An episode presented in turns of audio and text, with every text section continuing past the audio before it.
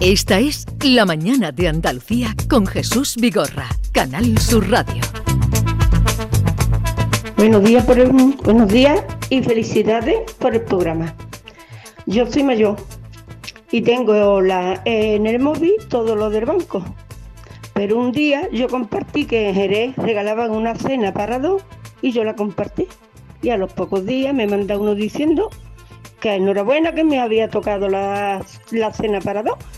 Pero yo como soy un poquito lista, busqué el número de teléfono del restaurante y me dijeron que era mentira, que ya habían llamado unos cuantos y que era mentira. Pero toda la bulla del que me mandó el mensaje que yo pinchara en un enlace que me mandaba, que era urgente, que yo tenía que, de- que entrar en esa página urgente. Con que si llego a pinchar, pues hubiera, no sé lo que hubiera pasado. Venga, buenos días. Es- este es el caso de una mujer precavida, pero ahí habrán caído ya unos cuantos. Adrián está con nosotros, Adrián Rodríguez, experto en seguridad de la empresa Dollbook.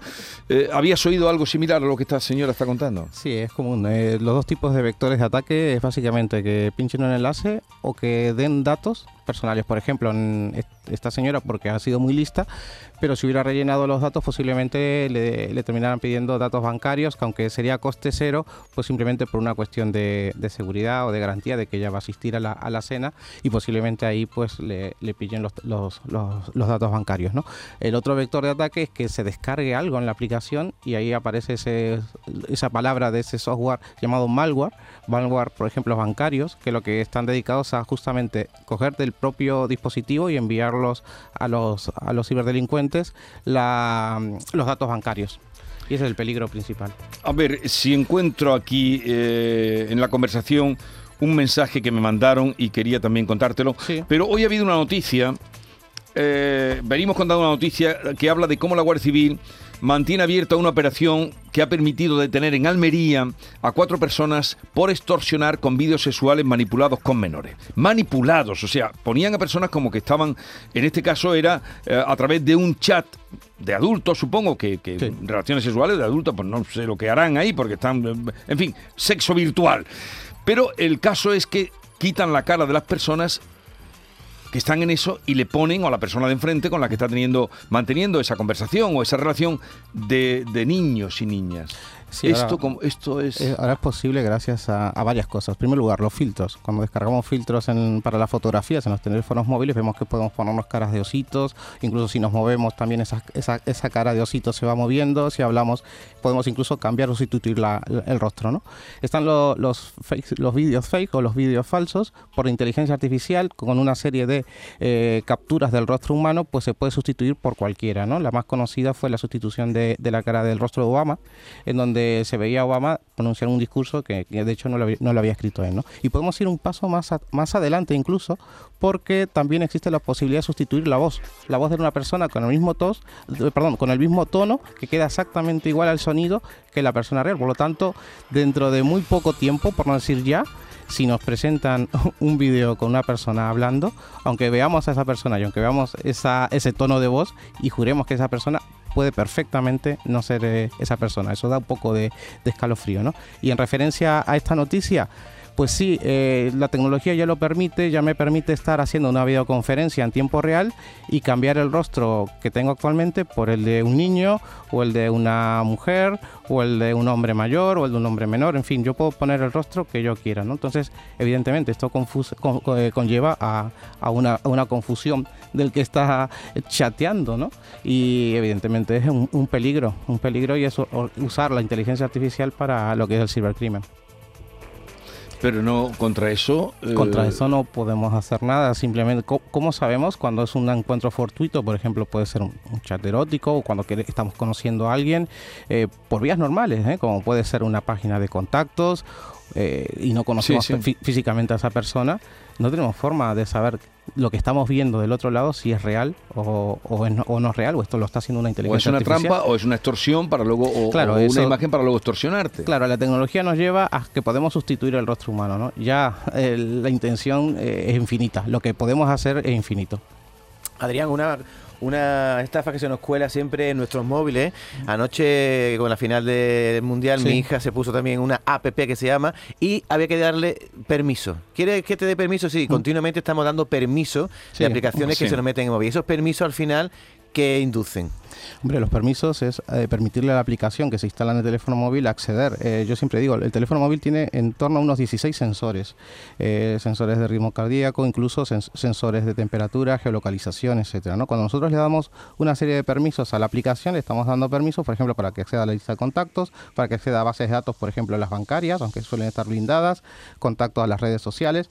Por lo tanto, cuando instalamos una aplicación tienen que ser muy consecuentes con que los permisos estén relacionados con lo que hace la, la aplicación. ¿no? Siempre pongo el, el ejemplo de la linterna. Cuando instalemos una linterna, ¿para qué la linterna quiere hacer llamadas telefónicas o recibir SMS? Cuidado, porque ahora mismo los bancos y otros sistemas de pagos están utilizando el doble factor de autenticación. El doble factor de autenticación es que se nos envía un SMS con Sí. un código, que es el código de un solo uso. Pero claro, si infectan nuestro móvil y pueden leer nuestros SMS y ya tienen nuestra contraseña y usuario, pues ya lo tienen todo. Cuidado con eso. Eh, bueno, seguimos. Buenos días, Vigorra y compañía. Eh, José de Jaén, mira, una, una preguntilla. Ya sé que hay muchas cosas. El otro día era para información, para ver, para saber lo que, que pasó, qué qué es lo que es. El otro día me llamaron a mi teléfono con mi propio número. Con mi propio. Lo que pasa es que no llegué a cogerlo. Primero me llamaron con un número oculto. Ujú. Y después me llamaron con mi propio número. Me salía aquí mi número que me estaba llamando a mí. Hombre, no lo cogí ni nada, me lo imaginé, pero que eso es una cosa de. Qué locura, ¿no? para cogerme cosas sí. del teléfono. A ver, Eh, quería saber. Quería saber. sí, ver, sí. ¿Eso cómo puede ser? Esto se puede hacer perfectamente. Todos ahora estamos con la telefonía VoIP. Pues posiblemente tengamos ya telefonía VoIP en casa y no lo sepamos. ¿Cómo sabemos si tenemos telefonía VoIP? Pues simplemente el, el- el famoso cable de, de cobre que llegaba siempre ya no llega. Ya el teléfono está conectado al router. Eso significa que tenemos una VoIP. Si apagamos el router, no nos quedamos sin línea, ¿no? El teléfono VoIP permite muchas cosas, entre otras cosas la movilidad y entre otras cosas el enmascaramiento de los teléfonos eh, desde el teléfono de origen. ¿Qué quiere decir el enmascaramiento? El enmascaramiento significa que yo puedo ponerle delante el número de teléfono que yo quiera.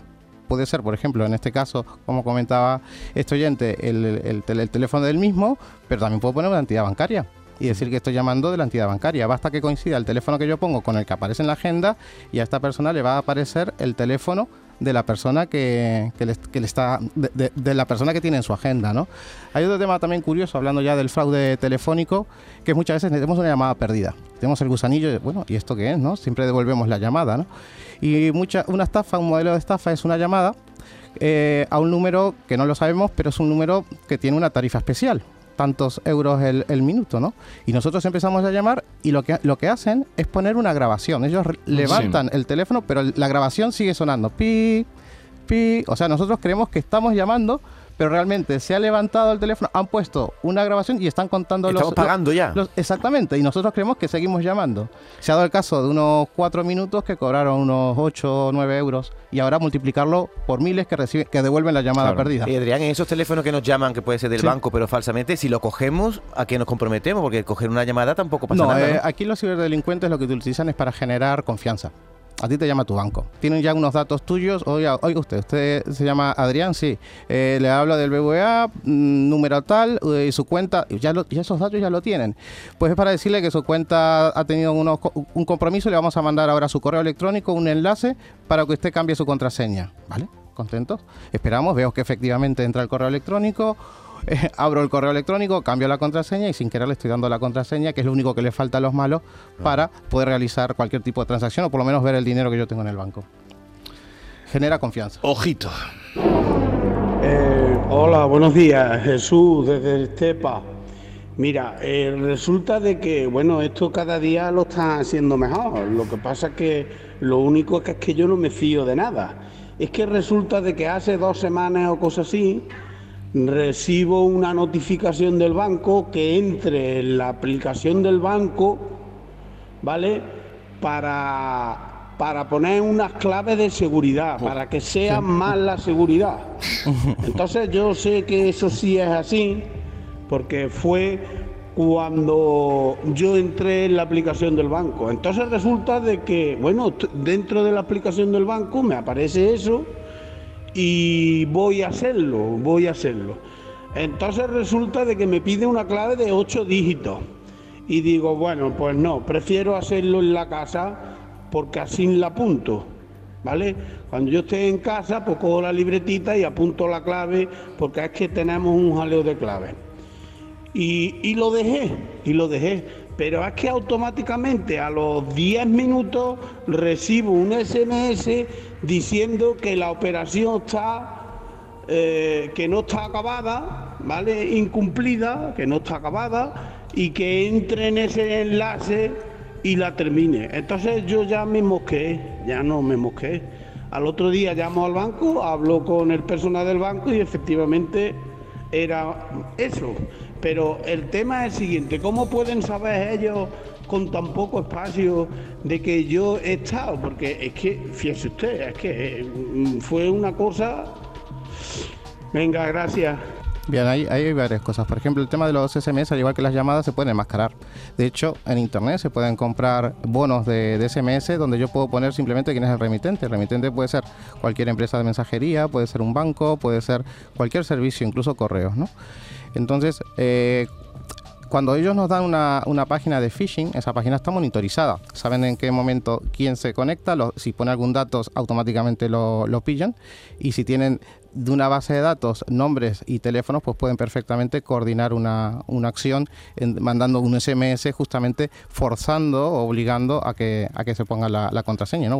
Oye, que, te ha salido, pero esto tienes que concluirlo. ¿no? Entonces tenemos que tener cuidado. Lo que quizás la, a la gente se le hace difícil de entender es que los ciberdelincuentes tienen muchísimos datos nuestros y nosotros no somos conscientes de los datos que tienen. Capaz que le falta justamente el, el ping o ese token móvil para poder realizar la, la, transferencia. Veces quizás tienen más acceso de los que nosotros creemos que ya tienen. O sea, Adrián, cuando habla de phishing son esos mensajes que te llegan de suplantación de identidad, te dicen Amazon le informa que tiene usted un paquete o DHL o MRV, sí, sí, ¿no? Sí, suplantan, eh, suplantan empresas la, que conocemos, ¿no? Suplantan la, la, identidad de, esa, de claro, esas porque empresas. prueba de ello es que el paquete luego nunca te llega. Yo no, no contesto pues, ninguno de paquetes que te van a llegar, te va a llegar un paquete, pues su paquete está por aquí. en la aduana, sí, sí, pues, sí. Mira, ahí se queda, yo no compro nada y el paquete, pero gente que compra pues puede temer, pero no contesten a eso. Eh... ¿Sabes qué pasa? Estamos en fechas muy muy, muy, claves como las navideñas, donde hemos comprado un montón de, de, paquetes, cada vez se usa más la compra online y siempre estamos recibiendo o esperando algún paquete, ¿no? Entonces es muy fácil que en estas fechas en concreto la gente pique, pueda, sí. pueda, picar, porque, uh, mira, justo un paquete de esta empresa y, oh, y, mira, que no ha llegado y aquí está, ¿no? Entonces se pica en el enlace, se le da los datos o no dice que está retenido porque trámite Pero claro, de eso, eso, es una perversión tremenda, porque sistema. quien esté esperando un paquete pica. Correcto. Sí, sí, sí, sí. Y, y aprovechan eso. Es totalmente vulnerar lo, lo, los principios de confianza. Mm, es que nuevamente siempre dicen, bueno, ¿y cómo podemos protegernos? ¿no? ¿Cómo, ¿Cómo me puedo proteger yo frente a esto? Siempre hacemos la misma recomendación, sentido común y, y, y, pararnos un poquito a pensar. ¿Cuál es el problema? Que estamos al día a día con 20.000 cosas que está, llegan en el móvil, lo abrimos, estamos a, continuamente acostumbrados pero en cualquier caso, a, a, dar clic en todos lados. Datos a través del... Yo cada vez le temo más, pero vamos, por mi inexperiencia, pero cuando empiezan a pedirte cosas, eh, ya temo. Le doy clic, no le doy, ¿qué hago? Bueno, porque todo es pedirte. Sí, todo es pedirte. Siempre tienes que estar confirmando cosas. ¿no? No, no, ya, el, no ya el dato, no, pero sim simplemente pedirte para que. Eh... Los, los, seres humanos tenemos un, un, fallo que es cuando estamos con algo en la cabeza, que lo estamos esperando o que, o que tenemos una predisposición, basta con que llegue el mensaje para que, para que lo confirmemos. ¿no? Y bueno, y eso se, se está dando en, en, en, muchas cosas, como por ejemplo el tema de, de recibir paquetes o el de confirmar eh, compras, por ejemplo. ¿no? Eh, hay otro hay otro tema, hay otro otro vector de ataques que son las tiendas, las tiendas online, la suplantación de las tiendas, ¿no? que a veces como ahora cuando tú comentabas de que ese paquete nunca va a llegar, pues nos encontramos con tiendas que están totalmente suplantadas. Ahí hay un tema que podríamos hablar que es el tema de la, la, la suplanta la digamos, el cómo apoyan, por ejemplo, determinadas eh, redes sociales publicando anuncios que uno se pregunta cómo es posible de tiendas fraudulentas, que no hacen ninguna verificación. Entonces incluso podemos llegar a una tienda falsa o una suplantación picando un enlace, un enlace de repente no sale en el buscador.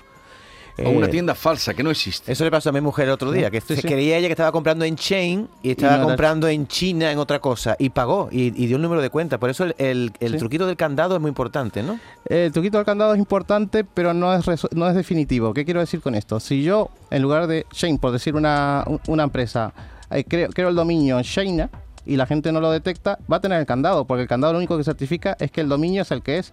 Pero el candado tiene que, ir acompañado de la verificación del dominio o del sitio web que tú crees que estás, en el que estás. Pero si ves el candado verde por, por verlo, no te, no te dice nada. Entonces tienes que acompañarlo siempre de verificar que el dominio es el correcto. Claro, cuando lo buscamos en internet a veces no, recordamos el dominio, no sabemos el dominio y, y, no, nos, no nos sirve de verificación, ¿no? Cuidado también con eso. Hola, buenos días. Pues nada, yo comentaros que desde donde yo trabajo, que trabajo en una asesoría, os puedo decir que en esta fecha es impresionante. Desde correo hasta, bueno, ahora llevamos una semana que hoy, por ejemplo, hemos recibido 10 correos que vienen de la agencia tributaria, supuestamente de la agencia tributaria. Y, y si no están estafando, son virus troyanos donde, donde le hacen a las empresas estafa impresionante. Hay que tener mucho, mucho cuidado. Sí, estoy totalmente de acuerdo. ¿Alguna cosa más? Venga, otra. Sí, otra.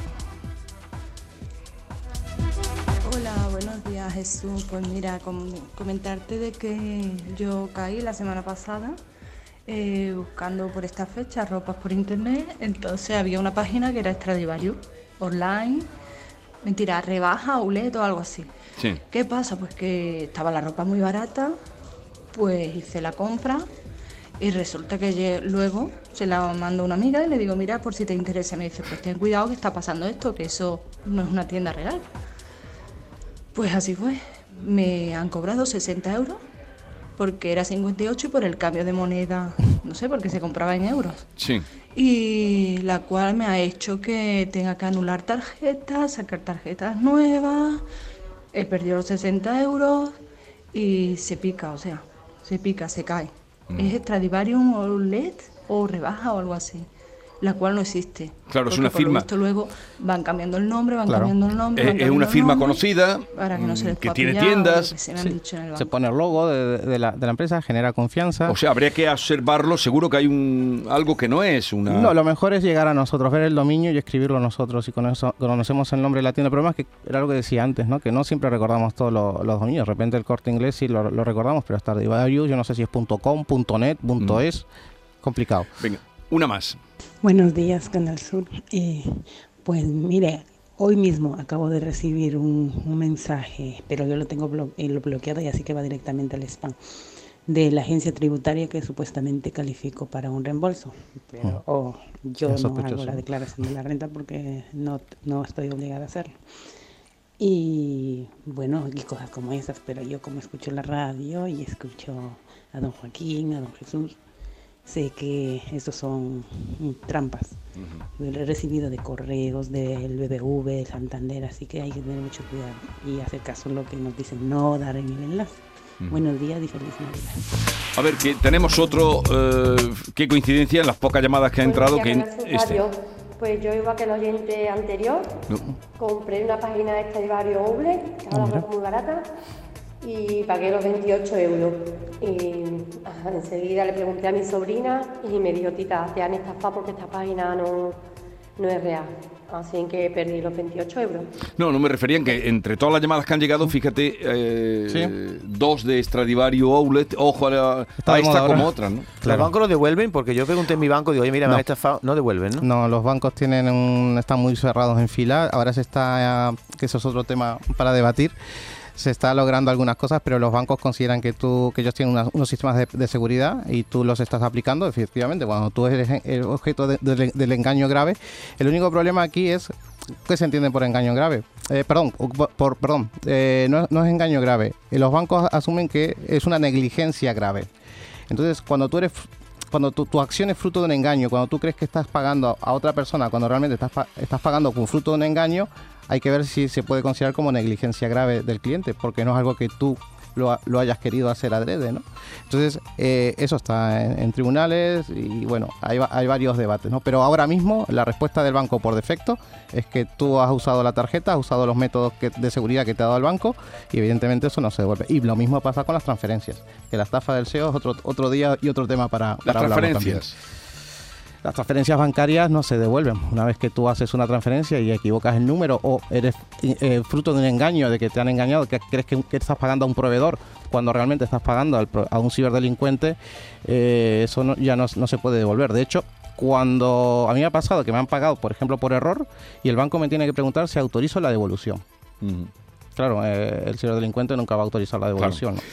Bueno, Adrián Ramírez, experto en ciberseguridad de la empresa Dolbook, gracias por estar con nosotros. Oigan y sigan sus consejos. Que tengas una feliz Navidad, porque ya nos veremos seguro hasta el año que viene, a no ser que hubiera algo muy urgente. Gracias. y que te toque la lotería. Adiós. Esta es La Mañana de Andalucía con Jesús Vigorra.